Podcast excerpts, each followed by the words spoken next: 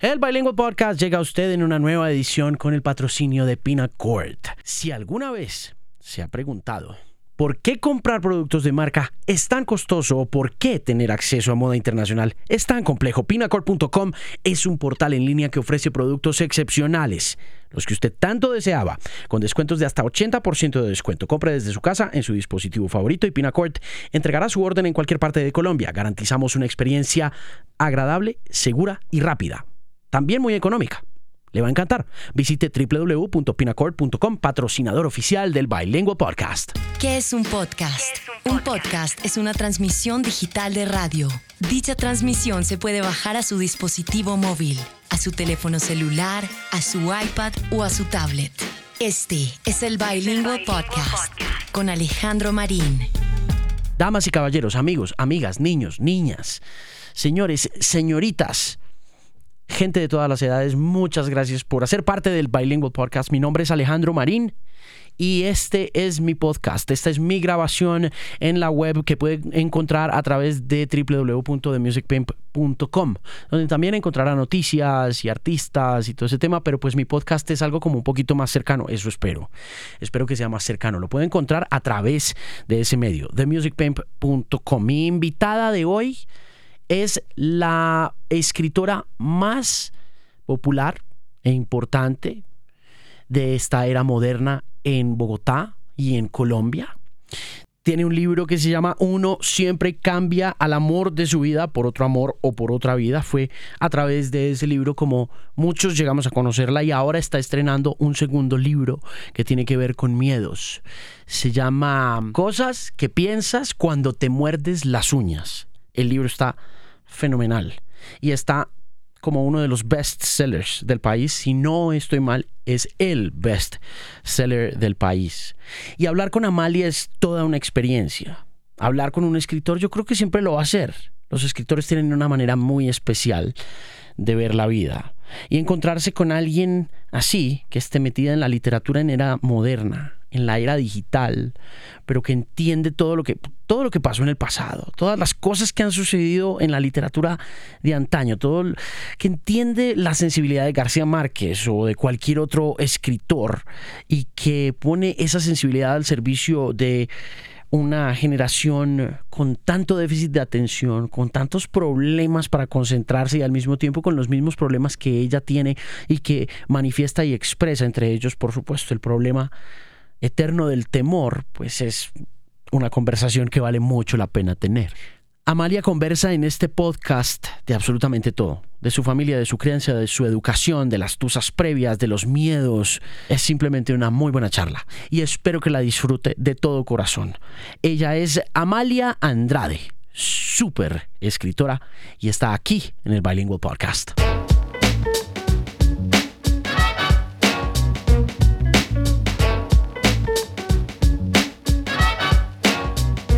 ¿Y la mamá escribía?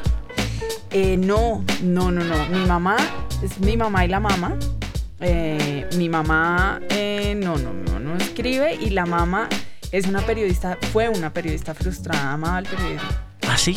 Sí, y amaba la radio. ¿Y por qué frustrada? Locamente, no sé, porque nunca, le, nunca se quiso meter. O sea, como que alguna vez ella me contó una anécdota de que alguien le dijo, venga, por favor, métase, haga radio. Y ella dijo, no, yo no quiero. ¿Y entonces qué se dedicó a hacer? Eh, la mamá fue una gran eh, mujer de negocios. ¿Ah, sí? Hacía finca raíz. Ok. Finca raíz y propiedad horizontal y no sé qué cosas tengo que pegarme más. No, está bien, está bien. Entre más natural sea mejor. ¿Y vos le aprendiste negocios a ella? No, mira que cuando ella comenzó a enfermarse, hubo un momento en que yo dije como, claro, qué boba soy, eh, pasando hambre con esto del periodismo, eh, de, pues, o sea, debería involucrarme en el negocio familiar de bienes raíces, no sé qué. Entonces me senté un día y le dije, mamá, enséñame todo lo que tú sabes. Y pues yo me meto en este negocio.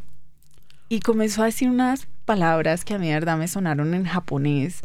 Avalúo, catastral, no sé qué del inmueble. Y yo la miré con cara de lo siento, quería hacerte orgullosa y, y continuar con esto, pero no, no fue, no va a ser, ni ¿Y- será. ¿Y qué pasó con la mamá?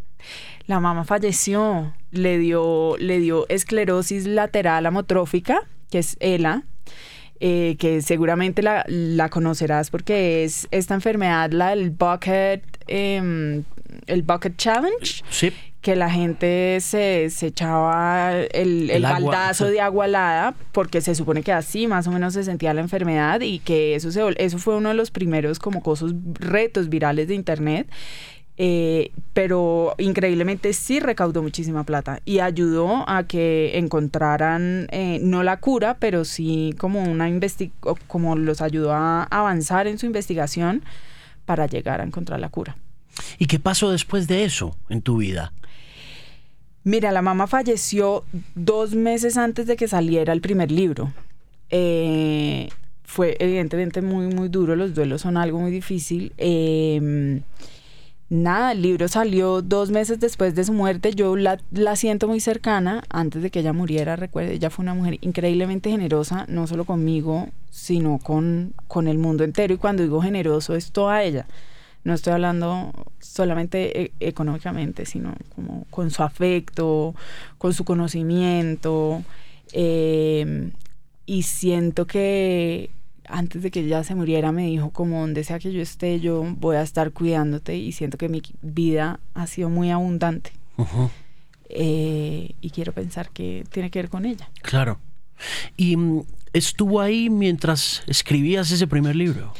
No, mi dolor más grande es que yo quería sorprenderla y falleció sin saber que yo iba siquiera a publicar un libro. ¿Y cuándo empezaste tú a escribir ese libro sin decirle a ella nada? Casi ocho meses antes. Hmm. A pensarlo en realidad, porque a mí me pasa una cosa muy loca y es que el proceso de escritura, o sea, escribo, hay versiones anteriores, eh, hay mucha investigación y sobre todo en este segundo libro muchísima, muchísima investigación. Eh, y hay un momento de verdad sí mágico donde todo hace clic y después de que todo haga, todo hace clic, mi proceso es muy rápido, un mes, dos meses. Pero ¿cuánto te toma llegar a ese punto? Porque sigue siendo tortuoso ese... Es muy difícil, muy, muy, muy tortuoso, muy tortuoso. Em, un año, casi, un año de los cuales ocho meses, ocho, diez meses son horribles y dos meses son muy chéveres. ¿Y esos ocho meses son de qué? Son de ¿Qué, sucede? ¿Qué tipo de, de, torturas padece un escritor que mm, complican tanto esa existencia y hacen eternos esos ocho meses? Tantas cosas desde los miedos. Tuve mucho miedo al escribir este libro y creo que todo escritor tiene miedo de, de escribir cualquier libro, en especial el segundo. Yo siento que un primer libro siempre es un salto al vacío y uno no tiene mucho que perder entonces uno va, uno se lanza como sin mayor temor. Cuando tienes otro libro con el cual te comparan o tienes una audiencia que está esperando, que uno asume que está esperando algo de uno, eh, comienzan a mil dudas. Eh, cómo hago algo que sea mejor que lo anterior, cómo no me repito a mí misma, eh, cómo no, cómo no caigo en una fórmula, pero cómo no me voy tan lejos de que ya no reconozcan mi estilo, o sea, no me puedo traicionar ni puedo traicionar a mis lectores. Eh, no, infinitas dudas, em, infinitas, infinitas. Mm. Em, ¿Cómo puedo, sobre todo en este, en este libro, yo, esto es muy bobo, pero yo me, una de las cosas que me preocupaba mucho era que la gente no estuviera tan interesada en leer de miedos como estaba interesada en leer de desamor. Mm. ¿Por qué te dabas ese, miedo? Porque el miedo da mucho miedo, entonces yo decía, no sentía que fuera como una cosa a la cual las personas fueran a aproximarse en, un, en una primera instancia, después la vida le dando uno claves y hay momentos donde uno va entendiendo que eso es muy bonito también, como que la vida te va refirmando, no, no en el ejercicio de la escritura, sino en el encuentro con personas, en el diálogo, en las cosas que uno dice, lo que, lo que estoy haciendo sí está bien. Eh, este libro sí tiene un sentido, sí le, sí le va a gustar a la gente, sí tiene un público. Em, pero yo siento que el primer libro la gente se identificaba mucho y, digamos que le generaba mucha risa y a mí me daba pavor que el miedo de chistoso no tiene nada. Entonces fue muy duro traducir esa investigación, que además fue una investigación muy, muy, muy exhaustiva eh, en términos un poco más amables. Eh, ¿Sabes desde niña que vas a escribir libros? Sí. Sí. ¿En qué, qué edad? ¿10? ¿11? Sí, antes inclusive creo. ¿Por qué? ¿Cuál respuesta quieres? ¿La, ¿La, corta o la larga? La larga, por supuesto. eh, tengo muchas influencias que me maravillaron mucho de, de, de, grandes mujeres que son escritoras, desde mujeres en la literatura. Creo que hubo un momento muy grande que fue cuando leí Mujercitas, es cliché, sigue siendo igual una gran obra literaria, eh, donde la protagonista, que es Joe, es escritora amaba tanto los libros y nunca había leído un libro cuyo personaje central fuera femenino que fuera escritor. Entonces eso fue para mí una revelación. Ana Frank. Me, me enloquecía la idea de poder escribir mis diarios o memorias, eso, eso me, me causaba ahí una fascinación muy grande. Pero yo creo que la verdadera razón por la cual soy escritora es porque soy adoptada. Y cuando uno es adoptado, de alguna manera hay partes de la historia de uno que uno no conoce. Y eso hace que uno mi imaginación y mi creatividad comenzaran a llenar esos huecos, eh, esas ausencias y escribiera. O sea, soy naturalmente una persona que se cuenta historias a, uno mismo. Joan Didion, que es una gran escritora eh, norteamericana, dice que uno se cuenta a uno mismo historias para poder sobrevivir. Y eso básicamente es lo que es un escritor. Entonces, desde ese momento, desde todas esas historias que yo me acostaba mirando al techo en mi casa, a decir, bueno, ¿qué habrá pasado? ¿Cómo, ¿Quién puede ser mi mamá? Y jugué mil escenarios en mi cabeza desde que yo era la hija perdida de Julia Roberts, obviamente amaba a Julia Roberts, eh, hasta mil otras cosas eh, y disfrutaba mucho de eso. Entonces, la escritura no solamente como disfrute, sino también como método para sobrevivir. Era la manera de explicar mi existencia y de, de, de darme un sentido y una continuidad en, vida. Mm. ¿Y lograste averiguar el tema de la mamá o simplemente se quedó en la fantasía? No, no, no, lo logré averiguar, pero mira que, que, que nunca, o sea, claro, es importante, yo creo que es una parte importante de la historia. Mi familia igual siempre fue muy, muy honesta, eh, muy bonita, es un caso particular, es una historia muy bonita, eh, pero nunca me desvivió. O sea, nunca fue algo que, que, que yo sintiera que hacía incompleta mi vida eh, esa información, o sea, esa información de quién es mi madre, qué hacía, todo eso, me aproximé a ella con curiosidad y hasta el sol de hoy me puede generar mucha curiosidad, pero no una sensación de que esa información va a completar mi existencia. Todo lo contrario, me siento la persona más afortunada y en mi casa me dieron montones y montones y montones de amor, tanto que pues no, no quedó un hueco pues de absolutamente nada. ¿Y Julia Roberts por qué? ¿O cuál fue el personaje de Julia que te enamoró de Julia? Mystic Pizza. Eh, la amo, la amo. Eh, no, me parece una gran actriz. Mm, es fantástica. Sí. Es fenomenal. Y Mystic Pizza es una película maravillosa. Sí. Yo crecí, sí, yo, yo creo que tengo la, la fortuna también y mira, creo que esa curiosidad me hizo curiosa en todo. Entonces recuerdo, recuerdo que era, y todos los niños preguntan mucho, pues, ¿qué es esto? ¿Qué es un árbol? ¿Dónde salen los árboles? No sé, cuántas cosas. Eh, y tuve la fortuna de que mi papá era un, era, es, es médico, y es un gran amante de la música. En, en, mi casa yo crecí rodeada de música, sonaba mucha, mucha música y todos, mi hermano toca guitarra, mi mamá es eh, una gran bailarina eh, que bailó profesionalmente, eh, mi papá es trompetista y yo... Cero. Nada. Pero claro, crecí fue con, con, una pasión muy grande por el conocimiento. Entonces mi papá me acuerdo que cuando era chiquita una vez yo creo que se cansó de que yo preguntara tantas cosas y me compró los 12 tomos de la enciclopedia británica y me dijo, tenga. Eh, y lo mismo pasó con el cine. ¿Y te leíste la enciclopedia? No, no me la leí toda, pero si tenía dudas, jugaba mucho tiempo pues como a, averiguar las cosas y lo mismo pasó con el cine. Entonces yo eh, descubría a una actriz y le decía a mi papá, papi, consigue todas las películas de ella. Entonces mi papá me conseguía todas las películas de Julia Roberts o...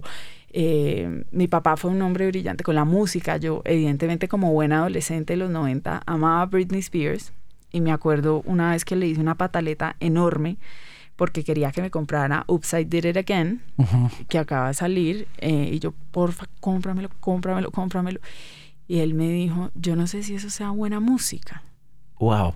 Y yo como, obviamente, como no me importa, o sea, sí. cómprame. ¿Y qué años? ¿16, 17? No sé, yo creo un poquito menos, tal vez como 14, 15. Y eh, me dijo, me compró en ese, en ese álbum, Britney hace un cover de I Love Rock and Roll. Sí, claro. De los Rolling Stones. Sí, sí, sí. Y me compró ese álbum y me compró el de los Rolling Stones. Y me dijo, quiero que compares y me digas que es bueno. Wow. Ese era mi papá. ¿Y qué pasó? No, obviamente preferí los Rolling Stones. Ok. Sigo amando a Britney. Igual yo soy una gran defensora del pop, pero gran, gran defensora. Sí, lo he visto. Mm. En las ilustraciones en Instagram. Mucho. Sí, sí. La verdad es que a mí me parece que como todo, o sea, yo estudié literatura y cuando uno estudia literatura, evidentemente hay una academización extrema de todo. Y siempre he desconfiado mucho de eso. No he sido la única. Susan Sontag, por ejemplo, cuando escribió su famoso eh, ensayo, que es delicioso de leer, además los, los, invito a que lo lean, uno lo consigue en internet muy fácil, que se llama Notes on Camp. Y es un poco esto, o sea, cómo, cómo, cómo podemos hacer una mirada más profunda de lo que aparentemente es tan trivial. El pop, todas esas cosas. Y a mí esa aproximación me encanta. Em, y siempre digo, por ejemplo, cuando estaba haciendo el primer libro, que uno aprende tanto del amor, que uno puede aprender más del amor de, de Juan Gabriel que de Bartes. Entonces es esa como oposición entre, entre lo que se supone que es alta cultura y, baja cultura en mi casa nunca existió, porque era lo que te decía, o sea, mi papá me compraba el, el CD de Britney Spears, pero ahí parejo me compraban el CD de Rolling Stones, entonces yo crecí oyendo, y cuando uno es caleño, además, uno crecí oyendo Maelo Ruiz al lado de Alanis Morissette, entonces... Ah, eres caleña. Soy muy caleña. No te creo. ¿Pero cuánto llevas acá? Bueno, ya llevo mucho, 12 años. Hmm. Yo tengo mucho amigo de Cali que somos gente chévere. somos gente chévere. Yo tengo mucho amigo de Cali y son muy melómanos. Muy, muy, muy, muy melómanos. Yo Apasionados. yo soy una apasionada por la música loca. Pues no podría defraudar. Y cine también. Y cine también, el linaje familiar. Pero claro que te digo, no estoy a la altura de nadie en mi familia. Mi mamá es una cosa demente, sobre todo con los compositores. Entonces mi mamá te puede decir quién compuso qué, cuántas versiones hay. No, esto es un original de no sé quién, de no sé dónde, y hay estas y estas versiones. Y ella me encanta porque cuando, cuando tuvimos en la casa un, un CD con, quemador, o sea, con que quemaba CDs, o sea, que uno podía hacer sus propias copias. Es, mi mamá hizo un microtráfico haciendo curadurías. Ella le, las amigas le compraban las curadurías. Wow. O sea, mi mamá la, la verdadera inventora de playlists. Sí, la inventora de las playlists en el Valle del Cauca para el mundo. Sí, y le gusta mucho la música colombiana, sobre todo. Mira, pero tú tienes buena memoria. Sí, y, es, y la memoria se cultiva porque suele pasar que el escritor goza de buena memoria, pero es porque la cultiva o porque también, digamos, la mamá tenía eso, el papá de pronto también. Yo creo que, mm, yo creo que igual sí tiene que ver a, a, lo mejor con escribir, porque yo siempre he dicho que escribir hace que las cosas se te queden, ¿no?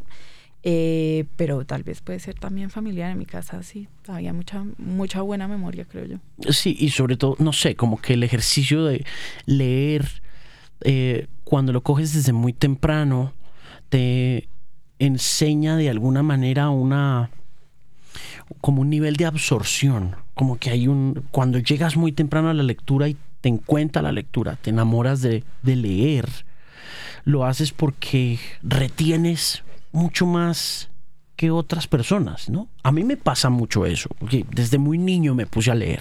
No, pues tú, tú eres genio, tú eres otra cosa. Pero, tú no cuentas, yo no, no. Pero tú también tienes eso. O sea, te lo pregunto es porque, digamos que hay similitudes en, en la forma como nos criamos culturalmente, independientemente de los caminos. y, y siento que sí, es una inquietud de, de, de dónde, cómo pasa la memoria en, en, en un escritor, ¿no?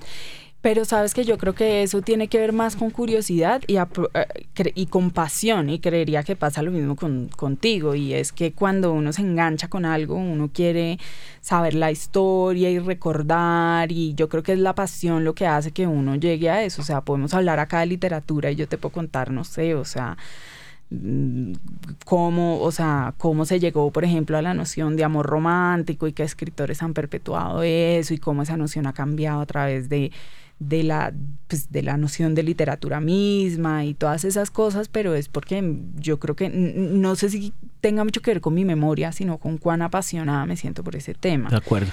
Somos nerds, en últimas, y, creo que los nerds, yo no sé si somos habilidosos en, en recordar cosas, somos apasionados en recordarlas. Y, por ejemplo, yo sí tengo una, una, un recuerdo muy, muy importante de cuando yo era chiquita, y es que a mí me encantaba Biography Channel y yo me acostaba con un cuaderno al lado a ver Biography Channel y anotaba, porque para mí era importante como recordar esos datos.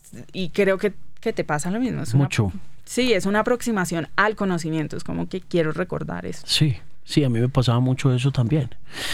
Eh, y es bueno ser nerd ahora, pero de niño no era tan chévere. Pero mira que yo siempre digo que ser fea en el colegio es lo mejor que me ha pasado en la vida. yo, yo, sufrí mucho de nerd de niño. Pues yo también, yo también porque me, me, me, molestaban y era incomprendida y era la rara y todas esas cosas, pero pues no sé, yo algo en mi corazón, yo siempre miré a mis, a mis atacantes, a mis bullies y los miré a los ojos sabiendo que a mí me iba a ir bien. Sí. Entonces era como, burlense todo lo que quieran. No sé, algo en mi corazón me decía como mientras ustedes estarán borrachos tomando aguardiente, yo siento que yo tal vez podría estar haciendo cosas poquito más chéveres. igual, o sea, hice un libro de dibujitos, o sea, ¿sabes? No hice, no hice, pues, o sea, no escribí una obra de 300 páginas literaria donde me van a nominar a ningún premio de nada. Eh, ¿Ilustraste primero que escribir? la relación con la ilustración es muy bonita y viene también de una, de una cosa académica muy grande. Siempre dibujé y creo que todos dibujamos, em, pero siento que y acá hay, hay un engaño muy grande con la adultez y es que se supone que cuando uno es adulto uno tiene que renunciar a un montón de cosas de la infancia para adaptarse al mundo de adultos. O sea, deje de dibujar, deje de comprar marcadores, y comience a ir a la oficina y comience a ir a hacer otras cosas. Y yo caí en esa trampa por una muy breve cantidad de tiempo. Y hubo un momento, una crisis, un desamor muy grande que me dijo a mí misma, o, en el que yo me dije a mí misma, eh, lo importante es retornar a lo esencial. O sea, no entiendo en qué momento uno cae en la trampa de, de que uno tiene que buscar qué lo hace feliz, si uno ha sabido desde siempre que lo hace feliz desde siempre me hace feliz leer la enciclopedia, desde siempre me hacía feliz comprar marcadores, desde siempre me hacía feliz dibujar, así no supiera dibujar, porque estoy eh, torturándome a mí misma, eh, buscando preguntas cuando es que es lo de siempre. Pero, pero alguien alguna vez te dijo... ¿Dibuja feo? Sí, o algo así, o, o te dijo, no, ya, suficientes muñequitos. A mí me dijeron mucho eso de pelado. Pues claro, además uno acá tiene la noción de que dibujar uno se va a morir de hambre, ¿no? Eh, yo sí, obvio, además yo tenía, yo estudié con mi mejor amiga en el colegio, era japonesa, y yo digo que los japoneses son genéticamente buenos dibujantes, entonces era muy duro dibujar al lado de Yuko, porque pues Yuko era una gran dibujante y yo no. Entonces creo que yo misma también me, me autocensuré y dije como, mm, siento que aquí no, no soy nada buena. Y los profesores también es como, usted no es buena en eso, váyase por otro lado. Mm, ¿Y volviste? ¿Sigue siendo amiga de Yuko? No, no sé qué habrá de su vida. Se fue, se fue cuando, cuando éramos todavía chiquitas. Sí, ¿cuántos, cuántos años estuviste cerca de ella? Como de los cuatro a los diez. Wow pero claro, no, o sea, cuando te digo que era naturalmente gran dibujante, era que no, o sea, o sea, dibujaba demasiado lindo, era como... Otro nivel. Podía hacer anime a los nueve años, no hay como... Mm, creo que no pude. Y hubo un momento en que también hice mucha investigación acerca de, de la, porque cuando comencé a dibujar, solamente como algo muy personal, como pues esto me gusta, lo voy a retomar, eh, y, y la expresión visual siempre ha sido algo que a mí me ha tramado mucho o sea, el juego visual, incluso la escritura como un elemento visual y los escritores que exploran eso, desde Malarmé, o sea, muchísimos. Y eh, cuando comencé a dibujar me di cuenta que mm, se me hacía más fácil escribir, o sea, fui mejor, mejor escritora. Eh, y comencé entonces a investigar acerca de la relación entre dibujo y texto y es muy interesante porque el dibujo, sobre todo cuando uno es adulto, eh, es un ejercicio muy, muy potente, no solamente de, de, creatividad, sino de autoconocimiento. Eh, el, el, dibujo te permite acceder a cosas de ti que tú ya sabías, pero que habías olvidado cómo acceder. ¿Por qué? Porque el dibujo, al igual que la música, viene natural a todos los seres humanos. Es decir, cuando tú a un bebé le pones música, él reacciona. Y cuando tú a un bebé le das un lápiz, él sabe qué hacer. Es instintivo, es completamente instintivo. Entonces, dibujar en verdad te permite desbloquear el cerebro de una manera impresionante. Y bueno, y después eh, estudié mucho con respecto a dibujo, escritura y demás y ya, y simplemente creo que también hay un momento en el cual uno, mi, papá siempre decía que lo perfecto es enemigo de lo bueno. Es cierto. Entonces es como uno escribe un libro escribiéndolo con lo que uno tiene y, y, es y la idea no es frustrarse pensando es una gran obra maestra sino si uno dice, este, esto es lo mejor que yo pude, yo di todo de mí, esto es lo mejor que yo pude hacer ahorita y estoy contenta con esto, eso está bien. Iré creciendo, ustedes irán viendo cosas diferentes de mí, dibujaré mejor seguro en 20 años.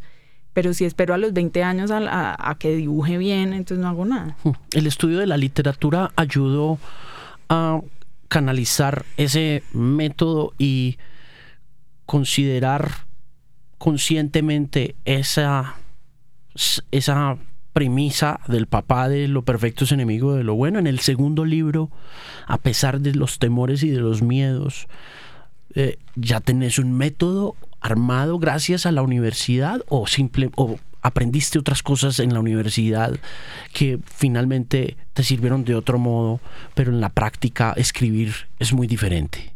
Sí, no, en la práctica escribir es muy diferente. Yo creo que estudiar literatura, pues por eso era como en, en, en, en otros años era como, claro, las humanidades eran completamente burguesas. Eh, porque yo siempre he dicho que la literatura eh, no sirve para nada, pero es necesaria para todo. Es decir, aparentemente no es un oficio, es como recolección de conocimiento burgués y es bellísimo igual porque cuando uno estudia literatura, siendo una expresión tan importante del ser humano, es imposible no estudiar la historia misma de la humanidad. Eh, el arte está completamente relacionado, por ejemplo, con, con, con la literatura. Entonces, para tú, por ejemplo, entender a, a el, romanticismo, para poder entender a Baudelaire. Baudelaire, por ejemplo, habla mucho de cuando comienzan a ver los pasajes comerciales en, Francia y entonces las personas comienzan a salir de la casa y comienza a haber una vida social mucho más grande y al mismo tiempo como comienza a salirse de la vida, de la vida privada a habitar un espacio público mucho más importante, en ese mismo momento están los impresionistas que salen del estudio y comienzan a pintar afuera, entonces la luz cambia. Eh, y bueno, tantas cosas que de verdad yo creo que es una manera muy bonita de entender el mundo. Estudiar literatura para mí es la cosa más bonita que me ha pasado, porque para mí la literatura y la vida son lo mismo. Eh, pero escribir sí es un oficio.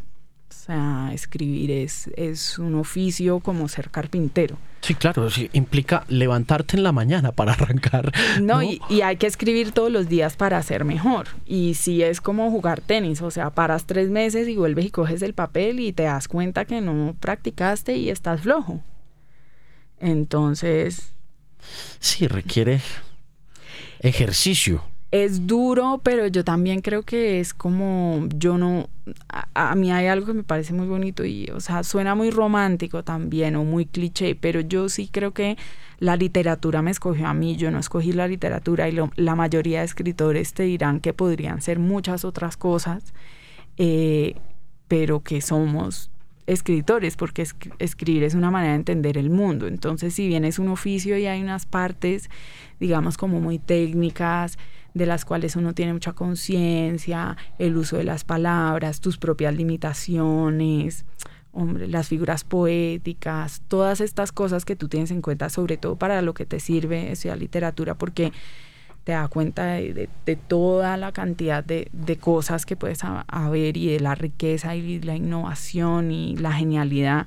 Y yo creo que pasa lo mismo con la música, ¿no? Que cuando uno, uno, uno lee libros, uno dice, qué cosa tan sutil de ser tan genio, qué manera tan sutil de cambiar la, mus la música, o qué manera tan sutil de cambiar la literatura entera solamente con este cambio.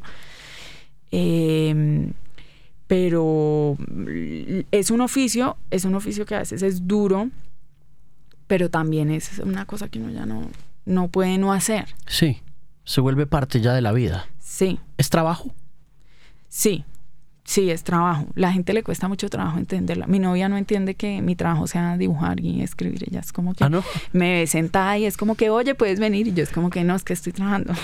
o sea, esto es trabajo. O sea, estos mamarrachos que estoy haciendo aquí es trabajo. ¿Y ella qué hace? O leer es trabajo.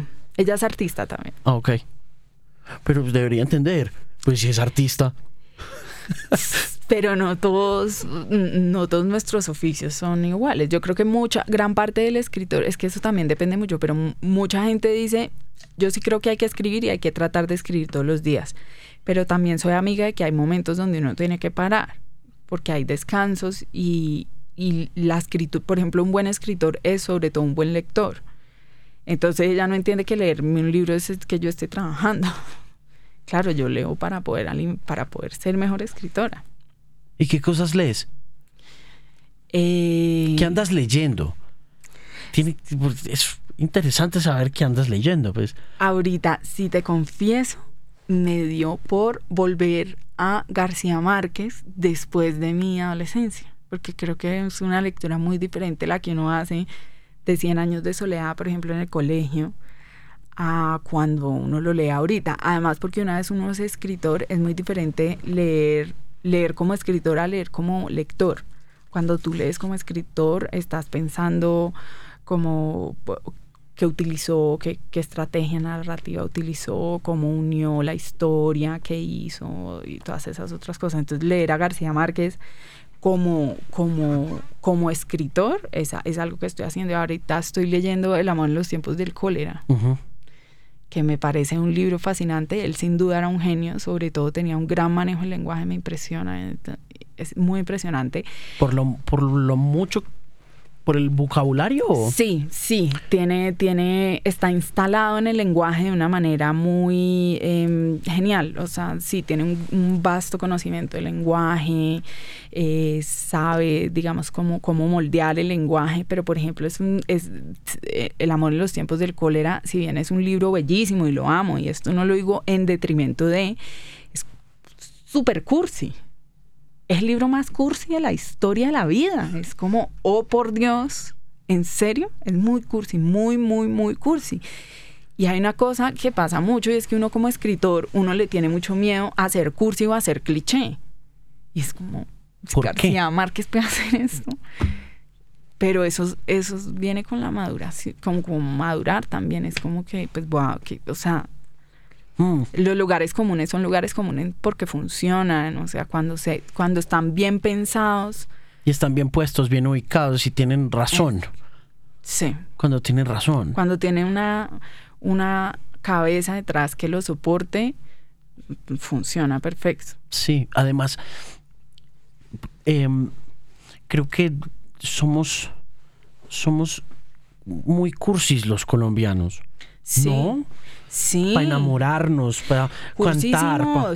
Pero mira que el otro día me pasó que no en detrimento de nadie también, pero yo no, particularmente no era fan de Carlos Vives. Mm, creo que me gustó mucho lo que hizo como con La Tierra del Olvido y como, como em, estos homenajes eh, a, vallenateros de, de, antaño que me gustan mucho, Escalona y todos ellos.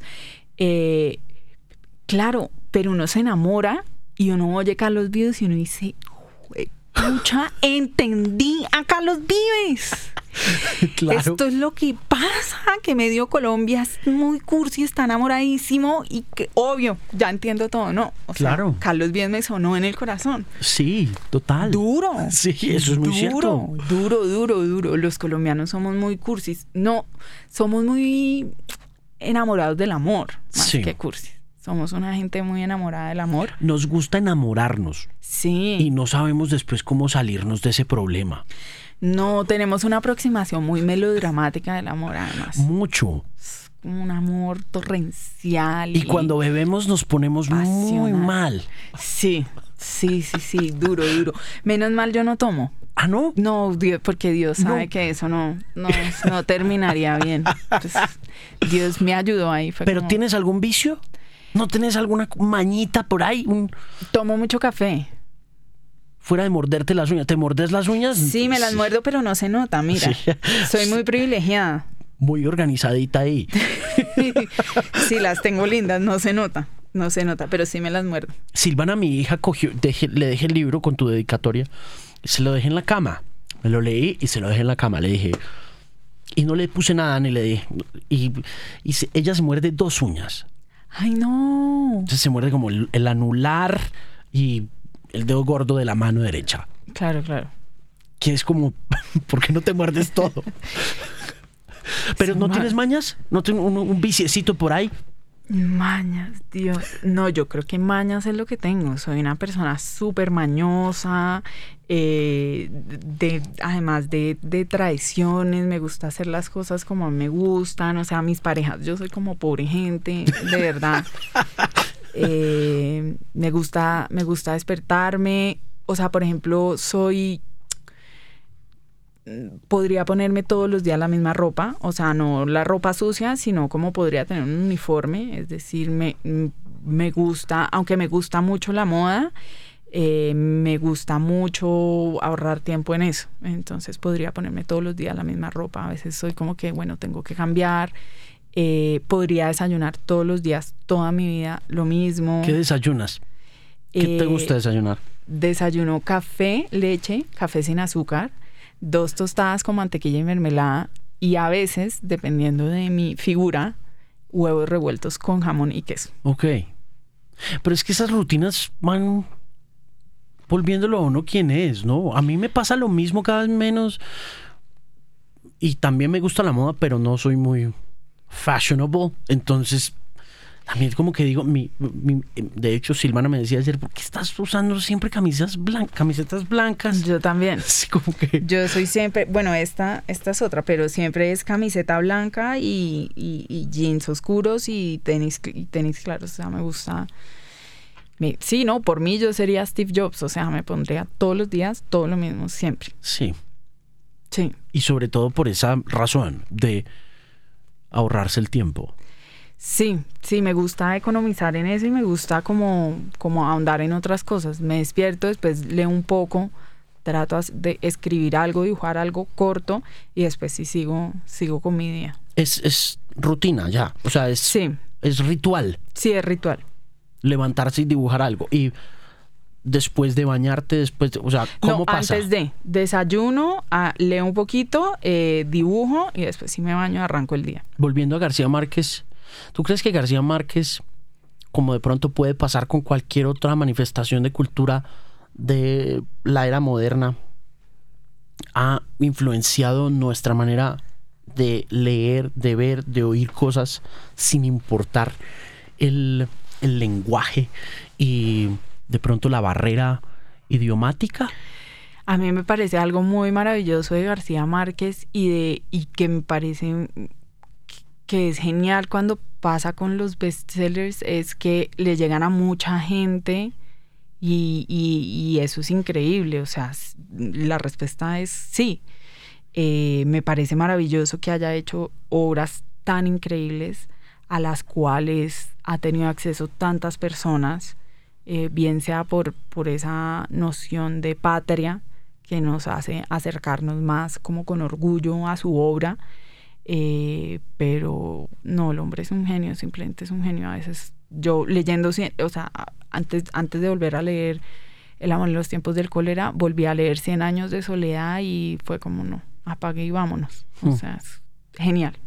O sea, me ha, me ha pasado y he leído muchas cosas, pero me ha pasado muy poco, muy pocas veces como con ese libro que uno siente que es una obra total, total, o sea, el, no le falta nada, no le falta nada ni le sobra nada, no le sobra una palabra, no le falta una palabra eh, y logró todo, hizo una cosmogonía, se inventó un mundo, el final es fantástico, es como, o sea, da un poquito de presión y todo, es como yo ya, ¿para qué voy a seguir escribiendo? Sí.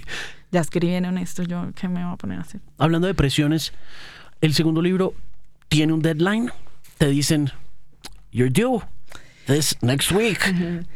Eh, afortunadamente no y desafortunadamente también no. Eh, no, mis editores son, son gente muy maravillosa. Eh, hay unos escritores que dicen que hay que aproximarse al oficio de una manera muy rutinaria, o sea, como si fuera pararse, ir, trabajar, no acabar, o sea, como si fuera ir a una oficina. Yo no puedo. Es sin duda un proceso muy visceral, es sin duda un proceso donde uno llora, sufre, eh, se quiere jalar los pelos, renuncia. Reescribí este libro por ahí siete veces. Em, pero no, no tenía un deadline. Mis editores un poco, es, es más como cuál es el mejor momento para que este libro salga. Entonces es como, pues queremos que, ellos me dicen, nosotros queremos que salga en marzo y yo les digo, bueno, no, pues en marzo no va a pasar porque no estoy ahí. ¿Por qué? ¿Por Feria del Libro? ¿Qué? Claro, sí, hay momentos. Feria del Libro es un gran momento, eh, pero yo, por ejemplo, no estaba lista, no estaba lista para que saliera en Feria del Libro y en verdad ahorita lo saqué. Esta no es una, una fecha especialmente clave, pero la mamá cumplía años el 30 de, el 30 de septiembre. Entonces es como, bueno, ahí va tu regalo otra vez de cumpleaños, mamá. Buenísimo. ¿Les cómics, novelas gráficas, alguna cosa así? Sí, sí, sí, me gusta. Cómics no, no tanto, novela gráfica sí me gusta mucho. ¿Qué lees? Mm. ¿O qué has leído que te haya llamado la atención? Hay una, hay una norteamericana que me gusta mucho que se llama Alison Bechdel, que ella de hecho se inventó una cosa muy chévere que se llama el test de Bechdel, que es un test de, alguna manera feminista, entonces es como que tú ves una peli y usas el test de ella y es como que hay una escena, hay dos mujeres, están hablando de un hombre o están peleando entre ellas mismas y entonces es muy loco porque se repite por siempre en, en, la fórmula en el cine, entonces como cómo se perpetúa el machismo en eso. Y tú ves las escenas de dos mujeres y nunca están hablando de otra cosa que no sean hombres o atacándose a ella misma. Me parece muy duro. Pero bueno, es, es, una, es una novelista gráfica maravillosa. Comenzó haciendo cómics. Sus cómics me gustan mucho. Y tiene una novela gráfica que me gusta mucho que se llama Fun House que es un poco una memoria, es la historia de ella y la historia de su padre, y hizo un paralelo, va contando la historia en un paralelo muy lindo como, como si su padre fuera Proust. Suena wow. pues bellísimo, muy linda. ¿Por qué crees que las mujeres hacen eso con tanta frecuencia? Sabotearse unas a otras. ¿Por qué sucede que cuando no están hablando de hombres están mirando cómo eh, echarse de enemigas a, a, otras chicas? Porque es que las chicas somos, porque es que las mujeres y sobre todo en Latinoamérica son, son machistas. Son, somos. Algún machismo metido debo tener yo. Eh, ¿Será? Sí, sí, no creas que sí, hay, eh, es que vivimos y eso está como en una imprenta de uno muy grande y, y hay sobre todo como micromachismos. Yo creo que no, no creo que me considero una mujer machista, eh, en lo absoluto, todo lo contrario, eh, soy, me considero feminista y entiendo y he estudiado y me, a veces me parece ridículo que no estemos ahí, o sea, el feminismo es tan sencillo como que lo único que queremos es un mundo donde haya iguales oportunidades para la mujer. Pero a nivel social, Latinoamérica y Colombia es, es muy machista. Entonces, Chimananda, por ejemplo, Chimananda, que no sé cómo se dice su apellido, pero es una escritora increíble, que, cuyo discurso sale en, en Flawless, eh, la canción de Beyoncé. Sí. Em, en ese, en ese, en ese pequeño discurso que, que usó Beyoncé, que ella decía, es como hay que enseñarle a las mujeres tal vez que se enfrenten a lo mejor por como retos laborales, pero no por ganarse el amor de un hombre. Es que así nos, así nos crían. Mm. Eso es muy duro, el machismo es una vaina muy dura y yo creo que el machismo se combate criando, criando mujeres, pero sobre todo hombres feministas. Mm.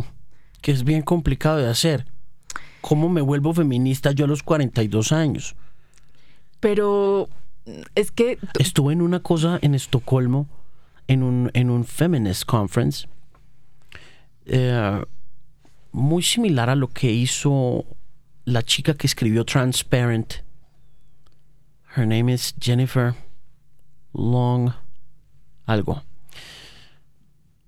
En Austin, en South by Southwest, hizo una conferencia donde nos hace poner de pie y nos morbosea mal, pero nos dice, antes de morbosearnos, primero nos, nos empotra en cierto lugar de la sociedad como personas supremamente especiales desde que nacemos hasta que nos ponen la primera mudita y la primera camisa y nos dicen que nos tenemos que acomodar a ciertos patrones de religiosidad o de espiritualidad, pero que de repente te das cuenta que ese personaje al que adoras no eres tú. Eh, y el hijo, pues tampoco eres tú.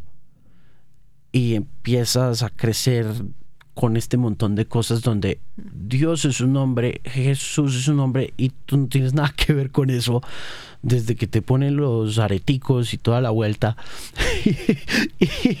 y, arranca esa conferencia y terminan, you know, como pavoneándose a tu alrededor y mirándote y diciéndote, you have such a beautiful ass. It, it was embarrassing. O sea, me, avergonzó muchísimo ser hombre por primera vez en, en, en, mucho tiempo. Me sentí muy avergonzado. Mira, lo que, lo que yo siento que pasa con, con los hombres y, y, y a veces porque dicen que como que no cuadra muy bien como cómo me vuelvo yo feminista o, o, cómo accedo yo al feminismo es por algo muy, muy fácil y es privilegio.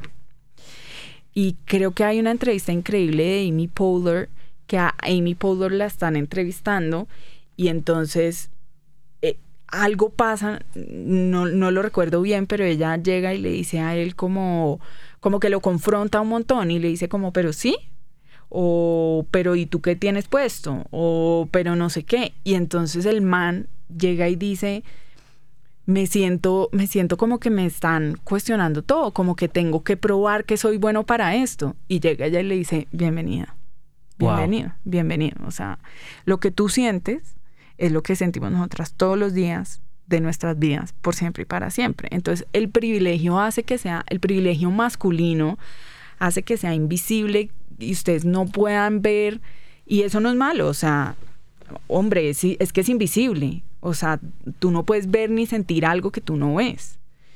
Eh, entonces usted nunca les va a tocar eh, hasta que hasta que vivan eso en carne propia es muy difícil empatizar con eso. Hmm. Lo de las lo de las red carpets, por ejemplo, a mí me parece muy duro que a los hombres, o sea, en los Oscars además, porque es que no yo no sé, no es en los MTVs, o sea, a los hombres en, los Oscars les preguntan por su trabajo y su desarrollo y su inspiración y a las chicas le preguntan que cuál es la marca del vestido. No, o sea, ¿cómo así? La vieja no se preparó, no estudió, no es igual buena actriz. O sea, a la vieja le piden que meta la, las manos en una cámara para que le vean las uñas por Dios. Si ser actor es un trabajo, Dios sabe que es un trabajo muy difícil. Muy, muy difícil. Todo. Y, yo, y yo creo que a mí ahorita el, éxito que ha tenido mi libro, que evidentemente no, no es el éxito compara, o sea, no, no es como una dimensión, como no decir, evidentemente Beyoncé o algo así, pero creo que la gente, por ejemplo, cuando los haters que son como que, ah, una niña en estos días tuiteó como que sí que estamos mal si el libro de Amalia Andrade está en el número uno. Y yo digo, evidentemente no a todo el mundo le tiene que gustar mi libro y nunca espero eso y eso está bien y de hecho bienvenida a las críticas positivas y negativas porque el cuento de que solo si es positiva, no, pues hombre, critique, o sea, eh, pero, pero es como, a mí sí me parece que hay un respeto muy grande por el trabajo del otro y por el trabajo de los artistas. Es cierto. O sea, la gente no sabe todo lo que se tiene que matar un cantante, o sea, ir, de gira. Ir de gira es una cosa muy dura. O sea, pararte tú tres horas en un escenario a darle todo de ti a una persona. Yo salgo de los conciertos y yo solo grito gracias, gracias. Eso es muy duro, esa gente está muy cansada. Claro. Y subirse a un avión después y que terminar, no y sé. te dan todo. Es un agradecimiento enorme. Es como, no solamente es que están haciendo lo que aman o que están ganando plata, es como, me das, es un acto de dar, mm. de dar. Es muy grande. ¿Por qué crees que está tan devaluado eso? El oficio de ser artista en Colombia. Me da la impresión aquí, aunque estaba leyendo ayer el estudio de cultura del DANE y veía pues que el, el número la plata, la economía artística ha crecido considerablemente desde 2002. Las industrias creativas, lo que llaman. Sí, ese tema. Sí, eh, cine, eh, televisión. No he llegado a la literatura, pero sí hay un crecimiento importante, como que de 1.500 millones de pesos hemos pasado a generar como 5 mil millones de pesos, algo así. Pero es un número interesante. Aún así siento que hay una cultura del consumidor muy difícil de abordar. Como que el consumidor todavía no, a nivel masivo, todavía no entiende el valor que puede llegar a tener, no sé, este libro puntualmente. Es que yo siento que lo que pasa con el arte es que uno recibe productos final. O sea, uno recibe el libro, uno ve la película, uno oye la canción, uno no sabe cuánto se demoraron haciendo la canción, lo que le metieron, los arreglos, del tiempo, el trabajo, el corazón, lo mismo pasa con la película. Entonces cuando la gente no está familiarizada con todos los procesos que hay detrás de esos productos finales, pues es muy difícil como agradecerlos, creo yo, ¿no? Puede ser. Pero yo siento que es más también, y también lo decía este observatorio de cultura, que es más eh, educación del consumidor que el, que el consumidor, que hay una oportunidad en la educación del consumidor que podría aprovecharse mucho más y que siento que tiene mucho que ver pues con educación. Sí. Hombre, es que yo no sé, yo siento que Colombia es como la patria indignada, ¿no? Entonces acá todo el mundo, yo a veces digo que por la mía de un gato acá se indigna. Hombre, no, vivan y dejen vivir, pero quién sabe si en los otros países dirán lo mismo. Mm. Yo creo que somos muy prontos a la crítica. Los colombianos son. Es muy fácil criticar y muy difícil hacer. Hmm. Personalmente creo. ¿Los, ¿Los haters te duelen? Al principio sí, claro. Obvio. Obvio que a uno le duele. Obvio que a uno le duele que. Precisamente por eso, porque es como. Como uno, le, uno, uno, no, uno no está esperando gustarle a todo el mundo, pero hay una gente que, dice unas cosas de una manera muy sangrona o hace o se pasa, o sea, no un tweet, un tweet pues todos decimos un tweet y, y eso está bien, son opiniones y pues bueno, para eso se crearon esos espacios, pero hay gente que ya hace cosas como, como que se pasan. Hmm. Eh, sí me llegan, pero no me importan. O sea, y sobre todo al comienzo. Al comienzo sí me dolía mucho. Hoy en día ya no. Hoy en día ya me da, me da risa y todo. Me río, de verdad. Es como min tweets lo que hacen. Sí, eh, con Jimmy Kimmel. Sí, me río así mucho. Es como que busco cuál es the meanest tweet y me muero de risa. Además, igual tengo mis haters, creo que soy muy agradecida, no son tan haters, o sea, pues son una gente decente. Hay una gente que le escribe, hasta ahora no han escrito que tengo, no sé, cara desfigurada o de caballo o cosas horrorosas, ¿no? ¿Y en Instagram tenías algún plan puntual para publicar cosas o lo que va saliendo? No, lo que va saliendo, ¿sabes? O sea, me gusta, es como una experiencia que desde un principio, desde antes de publicar el primer libro, fue como una herramienta de, de conocimiento personal, o sea, porque iba explorando lo que me gustaba y ponía y es como, y, fue, yo, por ejemplo, documenté todo mi proceso con, con, con aprender a dibujar. Eh, con encontrar diferentes técnicas de dibujo, diferentes materiales. Eh, y, claro, como escritora es una herramienta maravillosa uno poder acercarse a sus lectores, ¿no? O sea, poder saber quiénes son, ponerles una cara, que no sea solo de un lado como era antes. O sea, los lectores sabían quién era uno, pero a uno le quedaba muy difícil saber quién eran sus lectores. Entonces disfruto mucho eso, de, saber quiénes son. Y para mí es una herramienta personal. Hmm. A veces hasta, hasta soy bastante mala cuando pasa algo como con marketing y eso, soy como que me da flojera. Sí.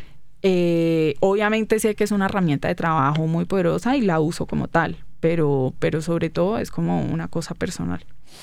El libro, como está hecho, concebido, ese libro está concebido para tenerlo en la mano, ¿no?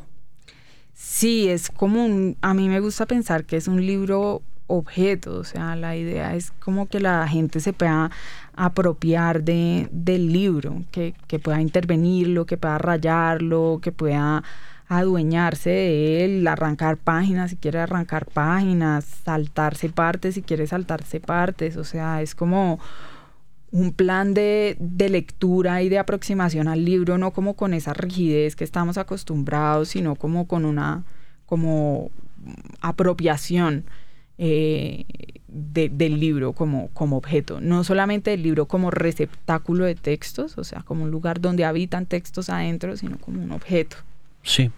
Y um, se ha hablado tanto de la muerte de, ese, de esa experiencia que permitir que el lector lo intervenga te da esperanza para que el libro como objeto, como fetiche de la imaginación y de la creatividad, siga vivo?